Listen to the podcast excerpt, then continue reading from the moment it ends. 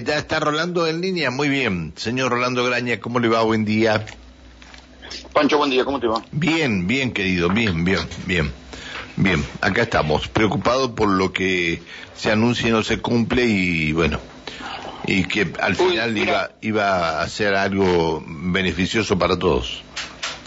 Eso mismo están preocupados los gobernadores, que ayer eh, se suponía que se iban a reunir con la ministra de Economía y fueron solamente cinco gobernadores. Bueno, pero eh, lo que pasa es que lo va a ir reuniendo a poco. ¿Qué querés? ¿Que lo reúna Mm. todo? No caben en la mesa, pero no caben en la mesa que tiene ahí, por lo menos sacaron la foto los gobernadores. No caben todos los gobernadores ahí. Vos sabés que mm, hay preocupación, hay mucha preocupación en el gobierno. Primero porque mm, Batakis no, no le está encontrando el cascabel al gato. No está avanzando, no hay medidas. Ya no hay época de cascabeles porque son de bronce y los están vendiendo. claro, lo venden los recicladores. Se lo venden a, los recicladores. Viste que ya ni las campanitas usan la, la madrina esta, la, la, la yegua madrina que va con la tropilla. La- ni la campanita usan, la vendieron también. Claro, claro. Este, los gobernadores ayer se reunieron con Bataki, fueron pocos, hubo mucho pase de factura. Sí, uno, uno fue nuestro que se reunió ahí con, con Batak. Claro. Pero ¿cuál es el verdadero problema? Que obviamente los gobernadores no quieren saber nada con el ajuste. Y Bataki, por eso te digo, no le está encontrando el cascabel al gato, es lo único que prometió. Lo único que prometió es decir, bueno, va a haber un ordenamiento fiscal, qué sé yo. El ordenamiento fiscal no aparece. Nadie quiere ceder manera de bajar el gasto público. Y la verdad que esta es la cosa que el gobierno no está diciendo, la emisión monetaria está volando, volando. No hay una cifra clara de lo que han emitido, pero están en, en niveles de emisión muy preocupantes. Bataki se reunió con una serie de empresarios y dijo que la situación de las reservas, por otra parte, es desesperante. Así lo dijo, es desesperante. Lo trascendió en algunos medios, pero medio después lo quisieron desmentir. Y eh, cuando se fue Guzmán apareció Bataki, ¿viste? Y primero dijo, bueno, no, tiene que formar el equipo, ok, ya el equipo está formado, tiene que tomar, eh, tiene que estudiar el panorama porque la nombraron de sorpresa, ok, ya está, pasaron dos semanas y no aparecen medidas, fíjate que no hay medidas. La única medida que hay, que fue la de la segmentación de las, de las tarifas, ya estaba mm, virtualmente preparada de los tiempos de Martín Guzmán, solamente había que mm, apretar el botón para que se publicaran las planillas del- de cómo este, acceder al subsidio y nada más. No, fíjate que no hubo medidas. Yo no recuerdo un ministro de Economía que haya tomado tan pocas medidas cuando asumió. Y estamos hablando de una ministra de Economía que está en un contexto grave. Por eso es que hay mucha preocupación en la política, ¿no? ¿Viste? En, los rumores, vos empezás a hablar con los, con los muchachos del gobierno y te dicen, mirá, no sabemos qué pasa. Este, y esto es, la verdad que es preocupante, porque mm, la- vos pensás que la inflación de julio va a estar arriba del 7. O sea que es lo que nosotros estamos viendo ahora, una inflación este, descontrolada. Esa inflación arriba del 7 más la emisión monetaria que hubo en este mes te garantiza que en agosto también vas a tener una inflación del demonio. ¿Cuánto puede durar un ministro de Economía en esa situación? ¿Y qué pasa en la Argentina cuando empiezan a cambiar un ministro de Economía atrás de otro? Ya lo sabemos, ya lo vimos. Nosotros que somos viejos lobos, ya lo vimos esto. Y esta es la verdadera preocupación. No, en este momento no, no hay gestión económica. Fíjate no hay, gestión económica. Las, las discusiones con las con las eh, grandes formadores de precios, la única que hubo la llevó adelante Daniel Scioli. No estuvo Bataki, porque bueno, Bataki estaba de viaje, sé bueno, pero fue Scioli el que se encargó de juntarse con los, con los formadores de precios y que quedó una especie de pacto no escrito. El gobierno estaba muy preocupado por la situación de desabastecimiento inminente que le iban a hacer. Los formadores de precios le venían diciendo va a haber desabastecimiento, el gobierno estaba preocupado y Scioli le dijo, bueno, ok, nosotros adelantamos la, la provisión de divisas al dólar oficial si ustedes nos garantizan el abastecimiento. Pero no se habló de los aumentos, con lo cual los aumentos van a seguir viniendo. Y ya se sabe que el gobierno hasta ahora no los pudo parar. Y fíjate que el otro em, dato de la falta de dinero en el Estado es que hoy en la ciudad de Buenos Aires, mejor dicho en la provincia de Buenos Aires, pero afecta mucho al conurbano y algunas líneas de colectivo que ingresan a capital, hay un recorte, o sea, hay un recorte del 50% del servicio. Se puede decir, ¿qué tienen que ver los colectivos con el gasto público? Bueno, justamente, el gobierno no está pagando los subsidios que, que se comprometió a las empresas. Se comprometieron a darle un aumento del subsidio, entonces no le están pagando el aumento del subsidio a los bondis, y los bondis hoy circulan el 50% de los colectivos que circulan habitualmente. Son todos síntomas de, una situación bastante complicada que no está saliendo en los diarios, porque sale poquito, perdido. Lo que salen son las declaraciones altisonantes de la oposición, las declaraciones más o menos altisonantes de los pocos defensores que le quedan al gobierno, diciendo, bueno, no, son agoreros y qué sé yo. Pero los síntomas reales por abajo al, momento de eso preocupante y son estos. Hay que hacer, o sea, no hay plata, no hay reservas y Bataki no está tomando medidas. Claro, este, que creo que es lo que le pedían allá los gobernadores, ¿no? Sí.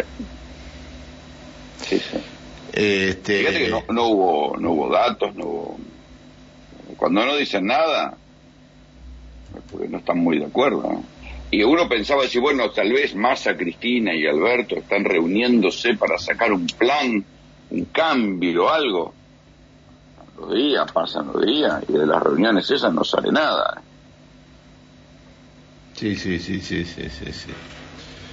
Eh, lo, me llamó la atención que al lado de la señora ministra estuviera el jefe de gabinete nada más, para hablar con los gobernadores, que en definitiva fueron cinco. Me llamó la atención. No estaba, el ministro del Interior, ¿no? Ayer cuando eh, nosotros anunciamos eh, la...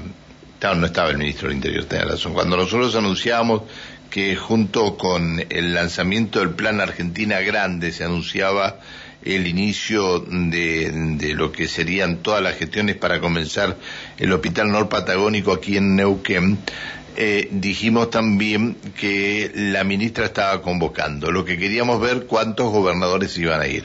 En definitiva fueron cinco nada más. Cinco. Hubo mucho eh, más convocatoria.